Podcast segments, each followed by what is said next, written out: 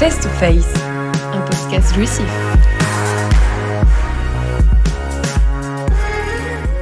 Hola tout le monde, on est ravis de vous retrouver. Après notre premier épisode sur le désir sexuel avec Père Johan, on va vous parler d'un autre sujet qui nous passionne, le plaisir sexuel. C'est la relation la plus forte et la plus intense que l'on puisse avoir avec quelqu'un et ça c'est un truc de ouf.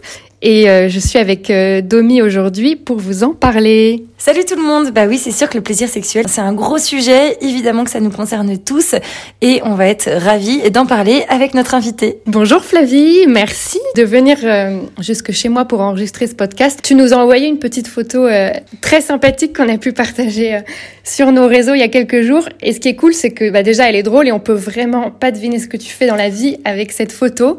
Donc dis-nous un peu qui tu Bonjour Charlotte, bonjour Domi, et bonjour à tous. Merci beaucoup euh, de m'inviter à votre micro pour parler du plaisir. Alors pour rebondir sur l'histoire de cette photo que j'ai écumée euh, des archives euh, qui datent d'une vie qui me paraît bien lointaine aujourd'hui. À l'époque, j'étais étudiante en licence de lettres et sciences politiques et je faisais partie d'une troupe de théâtre. Mon projet professionnel, c'était de devenir comédienne. Donc le théâtre, c'était vraiment une très très grosse partie de ma vie. Cette idée m'a tenu un certain temps et puis euh, pendant euh, une première partie de mon parcours euh, professionnel, j'ai vécu non pas du théâtre, mais dans le management culturel. Donc on était quand même un petit peu dans le lien avec l'univers du spectacle, jusqu'à ce que, jusqu'à ce que je devienne sexothérapeute. Voilà, ça a été un petit parcours qui ne semblait pas couru d'avance. Oui, comment on passe de comédienne à sexothérapeute? Alors pour moi, le déclic, ça a été le jour où je me suis formée pour animer des parcours d'éducation affective et sexuelle auprès des adolescents. À l'époque, j'étais mariée, j'avais deux jeunes enfants. J'avais arrêté euh, mon précédent travail, euh, donc euh, j'avais une disponibilité. Et du coup, je m'étais formée, voilà, pour être animatrice là-dedans. J'ai rencontré une femme qui assistait comme moi à la formation, qui avait une cinquantaine d'années, mariée depuis 30 ans, cinq enfants. Et elle, elle semblait absolument tout découvrir du corps de la femme, du corps de l'homme, de la sexualité, etc. Et donc, moi, ça a été comme un déclic me dire, en fait, il n'y a pas que les adolescents qui ont besoin d'être accompagnés sur ce sujet, et vraiment à tous les âges, il peut y avoir euh, des blessures à guérir, euh, des images euh, à repositionner, des apprentissages aussi, des choses dans les connaissances de son anatomie, du fonctionnement de soi et de l'autre. C'est des choses à toute étape de la vie et ça commence tout jeune dans l'éducation des enfants, puis des adolescents et puis après voilà, dans sa vie personnelle et puis dans sa vie de couple. Merci Flavie pour cette présentation. Première petite question, moi je me suis rendu compte en travaillant le sujet que euh, la différence entre le désir sexuel et le plaisir sexuel, c'était pas si évident et que les deux sujets sont euh, évidemment euh, extrêmement liés puisque l'un entraîne l'autre d'une certaine manière. Du coup, quelle est ta définition du plaisir sexuel et quelle différence avec le désir sexuel? Alors, je vais pas apporter une définition scientifique ou anthropologique ou philosophique. le désir, ça va être un peu le moteur. Ça va être ce qui va donner l'impulsion. Je vais faire une analogie basique avec la nourriture, par exemple. Bon bah, j'ai faim je désire manger quelque chose. Je mange donc ma pomme, donc c'est mon désir qui a donné l'impulsion à mon action. Et de cette action découle un plaisir. La joie de goûter au goût du fruit, euh, à la sensation que ça me procure, ça vient rassasier ma faim, etc. Donc euh, c'est en effet deux notions qui sont très connectées et qui se répondent en fait l'une à l'autre. Mais il peut y avoir un désir qui peut être assouvi d'une certaine manière sans qu'il y ait nécessairement un plaisir qui soit euh, connecté. Et c'est pas grave, on a quand même répondu aux besoins. Euh, j'ai mangé ma pomme ou euh, j'avais envie de manger une pomme et on m'a donné une banane. Donc ça a rassasié ma faim, mais ça m'a pas procuré la joie que j'aurais eue avec cette pomme dont j'avais déjà le goût en bouche, voilà. Et donc ça c'est pas grave. Et puis on peut aussi goûter à un plaisir sans avoir euh, ressenti en amont ce désir qui était venu creuser et ainsi donner l'impulsion. Donc dans la vie sexuelle, parfois euh, on va avoir euh, une union sexuelle qu'on n'avait pas anticipée, qui est venue comme ça sans que le désir ait eu le temps d'être creusé et ça a apporté quand même énormément de plaisir. Donc ces deux notions sont très connectées sans être interdépendantes. En parlant de, de plaisir, c'est fou de voir à quel point il est quand même au cœur de nos préoccupations en général. Tout le monde est un peu touché par ça, quelle que soit d'ailleurs la culture. Charlotte, qui va nous parler de culture du monde. Et c'est parti pour un petit panorama du plaisir sexuel dans différents pays. À Hawaï, il y a bien longtemps, les Hawaïens avaient pour coutume de donner un deuxième prénom à chaque nouveau bébé pour ses organes génitaux. Why not, vous me direz, mais ce n'est pas tout. À la naissance du petit nouveau de la famille, les parents avaient l'habitude de faire des danses et chants pour honorer le nouveau petit zizi ou la nouvelle zézette. Ensuite, on répète à sa progéniture pendant toute son enfance qu'il faut qu'elle prenne le plus grand soin de ses organes reproducteurs, massage au lait maternel dans le vagin et huile de noix de coco sur la vulve. Une tradition rigolote mais qui vise à renforcer le plaisir sexuel. En Inde, berceau du Kama Sutra, où Kama peut vouloir dire désir ou plaisir, le Kama Sutra, c'est un manuel de savoir-faire réservé aux hautes castes, autant des Maharajas, pour savoir comment un homme doit séduire, assurer en toutes circonstances, et surtout comment une femme doit se comporter afin de le satisfaire. Au Sénégal, les femmes déploient tout un arsenal d'accessoires pour susciter le désir de leur mari et lui donner un maximum de plaisir. Encens, pagne, perles de hanche, linge dédié très érotique et j'en passe. Bref, tout ça pour vous dire que même si ça nous fait rire, le plaisir sexuel est un sujet pris très au sérieux jusqu'à notre dernier souffle. Flavie, on a vu que le, plaisir sexuel, c'était effectivement quelque chose de très important dans la sexualité. Mais est-ce qu'il est bon que ce soit une fin et un objectif pour le couple? C'est intéressant ta manière de poser cette question parce que justement, moi quand je vais définir le plaisir, et ça va être très important, je vais vraiment le désigner comme le fruit d'une action. Si c'est mon objectif, en particulier euh, dans la vie sexuelle d'un couple, si mon objectif c'est de prendre ou de donner du plaisir, parce qu'il y a ce côté échange, euh, c'est pas forcément quelque chose d'égoïste, on a aussi cette notion de don dans l'union sexuelle euh, dans un couple. Si c'est ça mon unique objectif, je peux être déçu, je peux être insatisfait et je peux surtout passer à côté de ce qui se passe vraiment dans l'union sexuelle d'un couple, c'est-à-dire une rencontre entre deux personnes. C'est pas seulement deux corps qui se rencontrent et qui s'emboîtent bien et c'est super et ça procure des sensations géniales. C'est vraiment deux personnes qui sont pleines et entières, qui arrivent avec leur histoire, qui arrivent avec leurs blessures, qui arrivent avec leurs émotions. Donc euh, voilà, quand on est dans un couple qui se connaît bien, ça va permettre justement le fait d'avoir pu ajuster ses émotions l'un à l'autre, de pouvoir se les exprimer, d'avoir pu euh, créer ce cœur à cœur, bah ça va favoriser le corps à corps et favoriser le plaisir parce que bah voilà comme je me communique à l'autre, je vais expliquer à l'autre euh, comment je fonctionne, quelles sont mes attentes. Ça nécessite d'avoir une bonne communication dans le couple, ce qui est pas toujours évident, surtout quand on parle de sexe, parce que voilà, il y a aussi toute l'éducation que les uns et les autres peuvent avoir, qui sont pas forcément la même. Enfin voilà, dans un couple, on peut avoir reçu une éducation euh, où euh, le sexe est hyper tabou, et dans une autre famille, ça va être assez libre, un sujet abordé facilement, etc. Mais on va avoir d'autres blessures, etc. Donc du coup, c'est vraiment important de pouvoir en parler, de pouvoir dire qu'est-ce qu'on vient chercher dans ce don des corps, dans cette union sexuelle, et le fait de pouvoir du coup accueillir les attentes de l'autre, ça veut pas dire nécessairement répondre à toutes ses attentes, euh, etc. Mais en tout cas, pouvoir s'ajuster l'un à l'autre. On arrive chacun avec son bagage, avec son histoire, avec son vécu, et comment on va composer avec euh, ces deux personnes, ces deux jeux qui veulent voilà former un nous et, ne faire qu'une seule chair, là, être dans cette union vraiment des corps si on est vraiment dans cet objectif de se rencontrer, de se dire notre amour avec tout notre corps, si un plaisir découle bah là c'est la cerise sur le gâteau quoi. C'est vraiment génial euh, et c'est quelque chose qui est bon. Moi j'ai rencontré des personnes que j'accompagne en consultation pour qui dans leur éducation on leur a toujours dit que euh, le plaisir c'est un truc de tir au flanc en gros de personnes qui veulent juste kiffer et qui ont aucune culture de l'effort. Et si tu veux obtenir quelque chose eh ben ça se mérite euh, dans le sang et les larmes quoi limite. Et ça c'est des choses qui marquent forcément même si on se détache un petit peu de l'éducation qu'on a reçue. On a grandi avec cette notion là donc ça marque et du coup parfois le rapport au plaisir, euh, il peut être complètement euh, faussé et on peut se dire, bah en fait, le plaisir est mauvais puisque euh, c'est un truc juste que j'ai pas mérité en fait. Non, le plaisir, il est bon dans un excès inverse, on peut avoir aussi des personnes qui vont être tout dans le kiff, le plaisir et surtout pas de contraintes. Sauf que dans la vie de couple, il y a forcément des contraintes, il y a forcément des choses qui vont nécessiter des efforts pour s'ajuster l'un à l'autre. On parle pas le même langage, on n'a pas la même histoire, on a besoin en permanence d'être attentif à l'un et à l'autre. Le plaisir, oui, à fond, c'est bon. Mais euh, c'est pas l'objectif unique, c'est vraiment euh, voilà la cerise sur le gâteau. Merci pour cette réponse. Moi, j'entends dans cette histoire de rencontre et de cerise sur le gâteau que si on n'a pas un orgasme, euh, soit l'un ou l'autre du couple, soit les, les deux, c'est vraiment pas grave et il y a rien de dramatique. On entend souvent que les orgasmes féminins et masculins sont vécus différemment dans le couple. Est-ce que tu peux nous expliquer ça? Bien sûr, la question de l'orgasme, qui est vraiment le but. Moi, je me rends compte de la majorité des couples que je reçois en consultation, c'est vrai qu'on sent que c'est une souffrance de se dire mince, je ne connais pas ce que c'est l'orgasme ou je ne suis pas capable de donner un orgasme à ma compagne ou ça c'est un truc euh, qui est lourd à porter. Donc moi souvent j'ai envie de dire en fait, il faut arrêter de chercher ça vraiment plus se concentrer sur euh, la rencontre et de l'autre, etc. Et puis on verra ce qui en découle.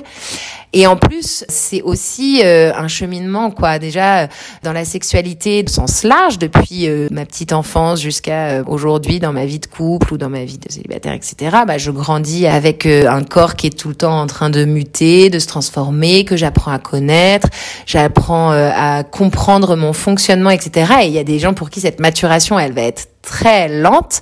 Et en plus, il y a ce côté où le fonctionnement féminin et le fonctionnement masculin sont très différents. Donc, euh, bah, si je le sais pas, euh, je peux avoir aussi des schémas, des stéréotypes qui sont pas tout à fait ajustés. Donc, c'est important. Donc, déjà de soi-même bien se connaître, bien connaître euh, son corps.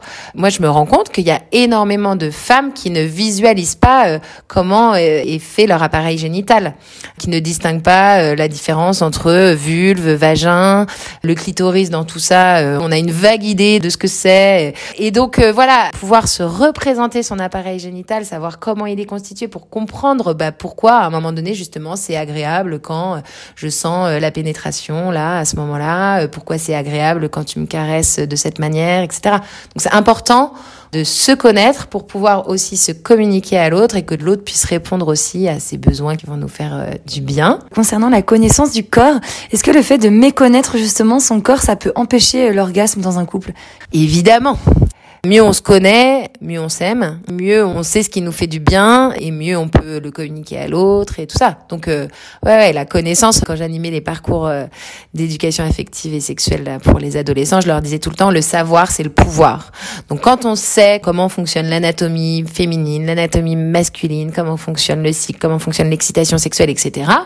Bah déjà rien qu'en ayant compris ça euh, d'un point de vue théorique, bah ça va nous donner des clés après dans la pratique et après s'ajuster à la réalité et l'unicité de la personne et de la relation que je vis aujourd'hui. Mais euh, avoir déjà cette base théorique, c'est évidemment une immense aide.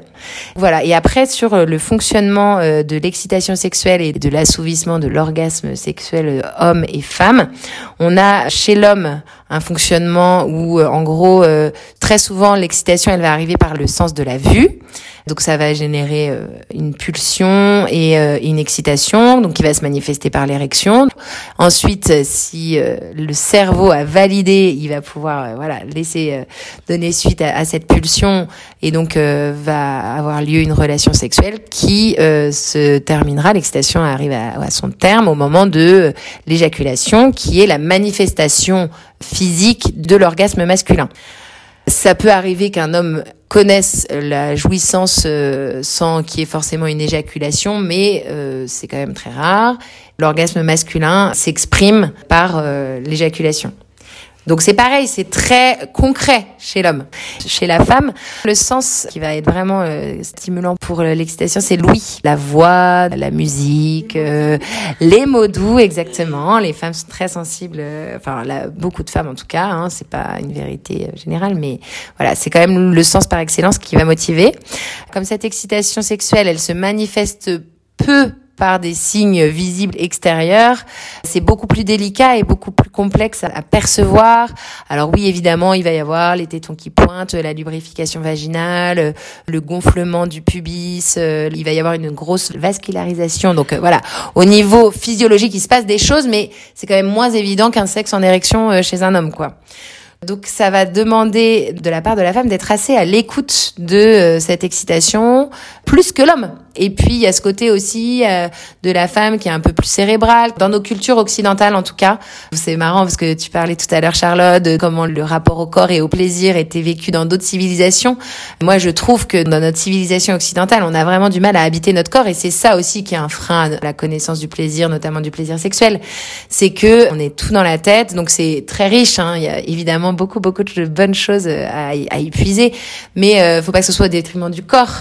Et notre corps, il nous dit aussi beaucoup de choses et euh, il nous permet aussi euh, voilà de connaître euh, des sensations de, plaisir qui sont bah, hyper agréables donc ne nous en privons pas et donc le plaisir l'excitation sexuelle de la femme qui monte etc et donc va donner lieu à ensuite à l'union sexuelle du couple c'est pas une courbe exponentielle ça va prendre un peu plus de temps.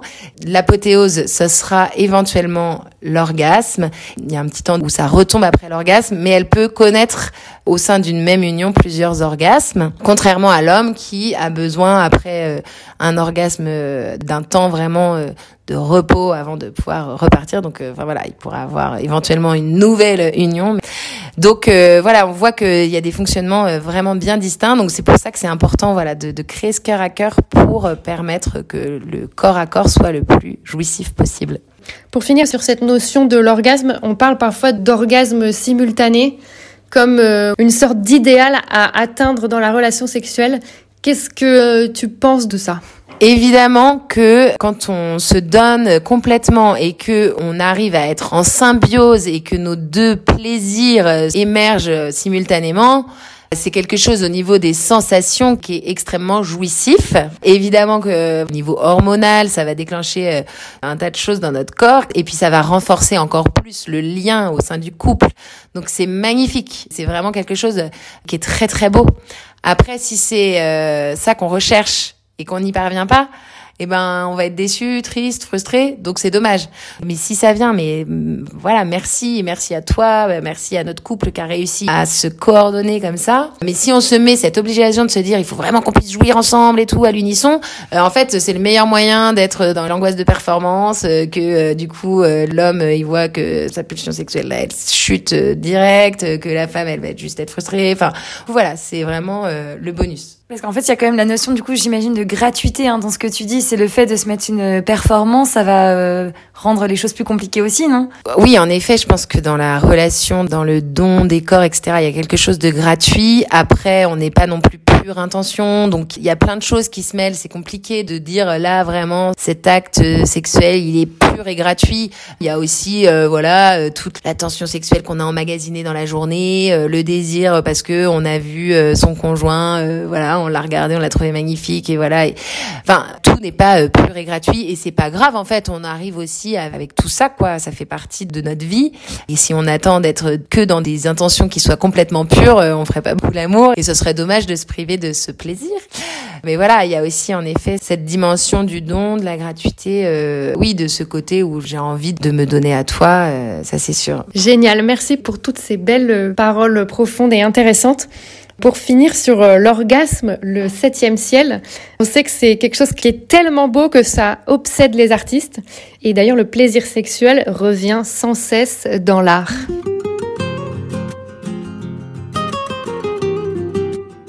L'art et la sexualité, c'est la même chose, affirme Picasso.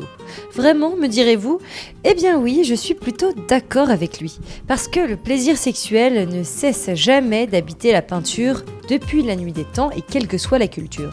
Grecque, romaine, persane, chinoise, indienne, je ne vous cite plus le Kama Sutra, moins connu mais pas moins osé, le Shunga des gravures japonaises érotiques. C'est fascinant de voir comment le plaisir sexuel traverse les époques par l'art, grâce au coup de pinceau de l'artiste. Même au Moyen Âge, avec l'amour courtois, on dessine des scènes érotiques. Attention, ça reste souvent très chaste, la nudité est bannie, par l'Église surtout, qui condamne les plaisirs de la chair. Alors les artistes utilisent des symboles. L'érotisme, c'est un lapin blanc. D'ailleurs, on l'aperçoit sur la tapisserie de la Dame à la licorne.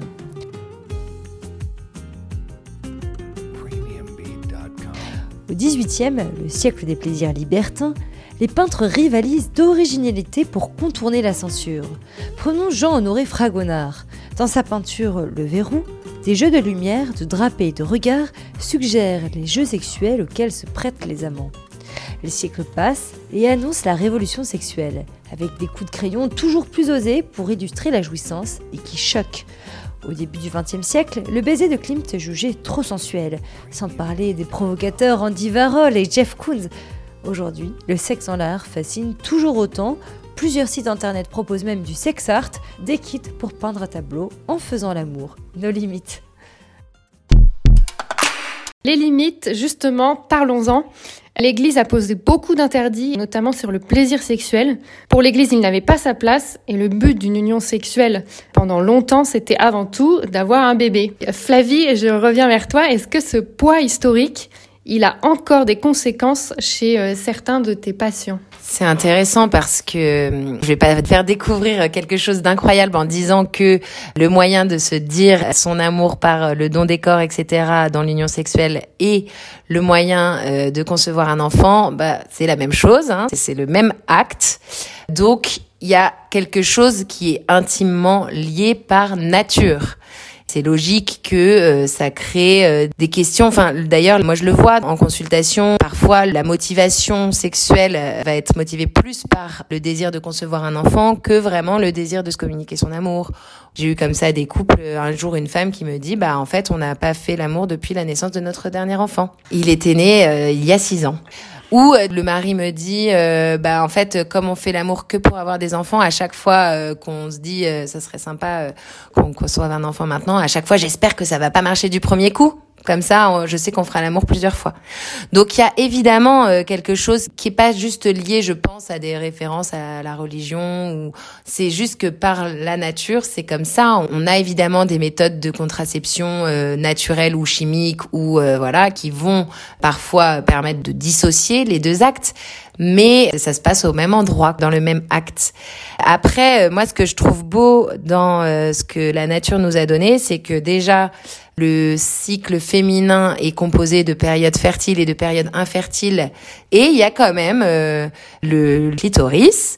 Pour moi, c'est vraiment la preuve ultime que le plaisir, il est complètement naturel et bon, puisque dans le corps de la femme, on a cet organe dont le seul but, le seul objectif, c'est de connaître le plaisir physique. Après, euh, c'est pas un bouton non plus, un truc magique, etc. Ça va nécessiter euh, tout l'art de la communication et de la délicatesse entre euh, les deux amants pour, voilà, savoir profiter de cet organe dédié au plaisir pour, voilà, décupler les sensations et ce sera très bon. Génial, merci pour ces réponses euh, qui éclairent beaucoup, je trouve.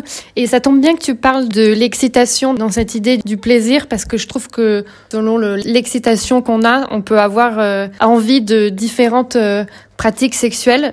Est-ce que toutes les pratiques sexuelles permettent le respect dans le couple? Moi, j'ai pas de réponse toute faite à cette question. Je la trouve très intéressante et très pertinente et je pense que c'est une question que les deux membres du couple doivent se poser entre eux. Je pense que la clé de lecture, c'est vraiment la joie. Pour moi, dans tout ce qu'on fait, quelles que soient les activités, le lieu, mais en particulier, je trouve que c'est vraiment un bon indicateur dans la vie sexuelle du couple. Bah, si je trouve énormément de joie à poser tel geste, à recevoir tel geste, telle caresse, telle pratique, c'est un bon curseur. Si je sens que je le fais euh, un peu en me forçant, bah oui, mais ça va faire plaisir à l'autre. Pas le bon angle pour euh, capter si c'est bon. Moi, je crois vraiment que le curseur, c'est la joie que j'éprouve à donner ou à recevoir ce geste. Et ça, après, bah voilà, ça se passe dans l'intimité du couple. Je vais avoir mes curseurs à moi, perso, et après, dans les couples que je vais recevoir, euh, ils vont être autres. En revanche, ça demande un vrai travail de vérité avec soi-même et avec l'autre. Parce que le problème, c'est quand euh, voilà la personne se dit ah mais vraiment ça va faire plaisir à l'autre. Puis parfois on projette aussi des choses en se disant ah ça va lui faire tellement plaisir euh, que euh, je pratique une fellation. tous les hommes aiment ça en plus. Bah en fait si ça se trouve pas du tout, il attend pas ça de toi. Et puis si en plus toi il sent que tu n'y trouves aucune joie, aucun plaisir, lui son plaisir clairement il va être terni ou entaché. Ou moi il y a beaucoup d'hommes qui me disent pas spécifiquement sur une pratique en particulier, mais de manière générale, moi quand je sens que ma femme se force pour qu'on ait un rapport sexuel, je préfère en fait qu'on n'en ait pas du tout parce que ma joie, elle est clairement occultée par le fait que je vois qu'elle n'y prend aucun plaisir. C'est un peu l'adage aime et fais ce qui te plaît, quoi. En gros, écoute profondément comment t'aimer et aimer l'autre et ensuite, tout est possible, entre guillemets. Ouais, moi j'aime beaucoup cette phrase. Aime et fais ce qu'il te plaît. Non, elle est très juste. Je trouve qu'en effet, c'est la bonne réponse à ça. Alors, faut bien être clair sur le aime. Souvent, elle est mal comprise cette phrase parce que fais ce que tu veux, en gros, ça veut dire tout est permis. Non, il y a le aime avant qui est hyper important. Donc, je m'aime moi, je me respecte, j'aime l'autre, je le respecte. Et du coup, à partir du moment où ces deux conditions sont bien remplies, ça va donner une très très grande liberté au couple. On sait que le plaisir sexuel, c'est pas que euh, la pénétration et c'est aussi euh, les préliminaires dans l'idée de faire plaisir à l'autre où l'homme peut aussi prendre le temps de préparer le terrain pour sa femme. Finalement, qu'est-ce que c'est pour toi les préliminaires? Dans les préliminaires, donc il y a cette notion de avant pour préparer l'union sexuelle au niveau génital, quoi, euh, préparer euh, la pénétration. Et en fait, dans un couple euh, qui se connaît bien, qui dure, etc. Pour moi, les préliminaires, ils commencent trois jours avant euh, l'union sexuelle, quoi. Il commence au moment où euh, je vais te faire un compliment et, et, du coup, et je vais recevoir ce compliment. Euh, bah, déjà, ça va apporter une certaine disponibilité. Je vais avoir un geste tendre qui va complètement dilater mon cœur et qui même parfois un geste de délicatesse, de tendresse, et eh ben ça va même avoir euh, un effet comme un préliminaire sexuel. La femme qui euh, reçoit un magnifique compliment qui vient vraiment la toucher en profondeur, ça peut amener euh, une lubrification de son vagin parce que voilà, quand elle est bien connectée entre ses émotions et son corps, ça peut même avoir un effet instantané voilà au niveau sexuel. Donc, euh, bien sûr que les préliminaires, c'est important. Après, euh, parfois, on est dans un état d'excitation qui fait que euh, la rencontre, elle se fait tout de suite, l'union se fait tout de suite, et parce que il y a, y, a, cette connexion directe. Donc, c'est pas une nécessité. Voilà, ça, ça va se passer dans l'instant T. Parfois, on va avoir envie de prendre le temps. Parfois, ça va aller vite. Moi, il y a aussi un truc euh, dont on parle de plus en plus et je trouve que c'est bien, c'est le slow sex. Je sais pas si vous avez déjà entendu parler. C'est en gros donc faire l'amour euh, avec lenteur. Donc là, du coup, ça laisse en effet une énorme place au préliminaire, mais du coup euh, de tout ordre, quoi que ce soit le regard, vraiment se regarder dans les yeux, les baisers, les caresses, faire entrer tous les sens dans la relation sexuelle et en vivant chaque seconde euh, pour ce qu'elle est et pour ce qu'elle a apporté et pas dans l'objectif de. Parce que souvent les préliminaires ils vont être posés euh, justement pour préparer le corps et c'est vrai que parfois techniquement c'est utile. Mais là de se dire je pose ce geste juste pour la gratuité du geste et pas juste dans en vue d'eux, bah c'est ça aussi qui est très très beau et qui va faire vivre les choses de façon euh, assez décuplée quoi, parce qu'on va habiter l'instant à, 200% et du coup être vraiment dans ce don mutuel à ce moment-là quoi. Ouais, tu donnes un sens à chaque geste que tu poses quoi. Dans Il n'y a pas forcément de pénétration, j'imagine, dans le slow sex. Bah ça c'est pareil, ça se joue dans l'intimité du couple. Moi, quand euh, je donne ce conseil-là et ça m'arrive assez souvent, je dis au couple, ne vous dites pas qu'il y aura nécessairement une pénétration. Si vous le sentez, évidemment, bah voilà, très bien que ça se fasse, mais qu'il n'y ait pas cette angoisse de se dire, ah, il va forcément y avoir une pénétration, de se dire, il faut que je sois performant. Voilà, on se débarrasse de l'objectif. S'il vient, il vient. Très bien. Si ça vient pas, ça vient pas, et on aura vécu un instant de sensualité intense qui est aussi très très beau. Euh, voilà, souvent au début d'une relation de, couple, la vie sexuelle est intense, c'est chouette, euh, euh, tout se passe à peu près bien à ce niveau-là, même si je veux pas faire de généralité. Et puis ensuite, c'est plus compliqué, le plaisir peut s'atténuer, voire disparaître. Et comment retrouver une vie sexuelle épanouie? Alors en effet, parfois ça se passe très bien, c'est tout feu tout flamme au départ, etc. Et puis le désir s'étiole un petit peu, on trouve moins de joie à, s'unir, etc. Parfois au début c'est très difficile aussi.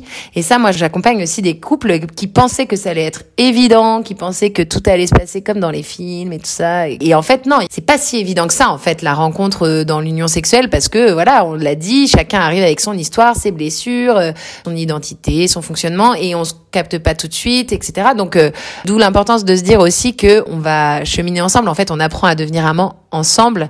Et ça, c'est hyper chouette, c'est hyper positif. Parfois, ça marche très très bien, euh, comme dans les films, et donc c'est génial. Et puis, euh, à un moment donné, euh, bah voilà, quand on est dans une histoire qui est un peu longue, il y a des événements extérieurs, il y a des, des blessures propres à chacun qui peuvent rejaillir, etc., qui vont venir envahir la sexualité du couple. Et en fait, c'est pas grave, c'est normal. Ça fait partie de la vie du couple de, à un moment donné, rencontrer des difficultés. Faut savoir en parler, savoir dire, bah là, je suis désolée. Euh, exemple typique, la femme qui me disait on n'a pas fait l'amour depuis six ans. Jamais ils en avaient parlé en couple. Et je pense que déjà, voilà, commencer par dire, bah, je suis désolée là, en ce moment, je j'arrive pas, j'ai pas de désir, etc. Déjà l'exprimer et pouvoir essayer de l'expliquer à l'autre pour que ce soit plus facile à comprendre et, à accepter. Et puis ensuite, euh, pas hésiter à demander de l'aide. D'ailleurs, je disais ça à un couple qui venait vers moi récemment et qui disait, euh, nous, on s'imagine que chez tout le monde c'est parfait. Je dis, bah, si c'était le cas, j'aurais pas beaucoup de boulot et euh, j'ai du travail. Donc euh, voilà, il n'y a pas de honte à avoir besoin d'aide. On n'est pas normal parce qu'on vit une difficulté dans sa sexualité et normalement une vie sexuelle où il y a de la joie, même s'il y a des difficultés. Pour moi, c'est ça le curseur qui dit que ça va bien, c'est qu'on trouve de la joie à se retrouver si cette joie elle éternise, si cette joie elle est un peu euh, abîmée ou quoi, ne pas hésiter euh, à en discuter avec une tierce personne euh, qui permettra de mieux comprendre et puis de soigner tout ça. Donc il n'y a pas forcément besoin de trouver une chaussure à son pied, comme on dit, avoir un partenaire sexuel qui te correspond. Beaucoup parlent du fait de tester avant et dire bah si ça fonctionne, ça veut dire qu'on est fait l'un pour l'autre et sinon non, ça va bien au-delà de ce que tu nous dis. Moi je le crois en tout cas, je sais que il y a tout un tas d'expériences, de trucs qui montrent que parfois au niveau des phéromones il se passe quelque chose et que même au niveau des odeurs etc parfois il y a incompatibilité moi je crois que euh, quand on a envie de construire quelque chose ensemble et que on a des signes que c'est possible qu'on a abordé des questions ensemble et que voilà on a évidemment nos différences nos incompréhensions mais qu'on arrive à avancer eh bien euh, oui moi je crois qu'il n'y a pas une personne qui est faite pour soi. On apprend ensemble. C'est un cheminement. Ça passe par aussi des sorties de route, ça passe par des difficultés, mais euh, tant qu'il y a euh, voilà une volonté commune euh, d'avancer, bah, c'est possible quoi. Un grand merci Flavie pour ces échanges, c'était hyper chouette et le fait de pouvoir en parler avec une sexothérapeute, enfin moi ça m'a éclairé alors que pourtant on avait creusé le sujet, donc vraiment un grand merci pour ça, pour ta spontanéité et ta simplicité. Voilà, c'est très illustré, très imagé et vraiment merci d'avoir pris le temps du coup de nous répondre. Allez, ciao ciao tout le monde et à la prochaine.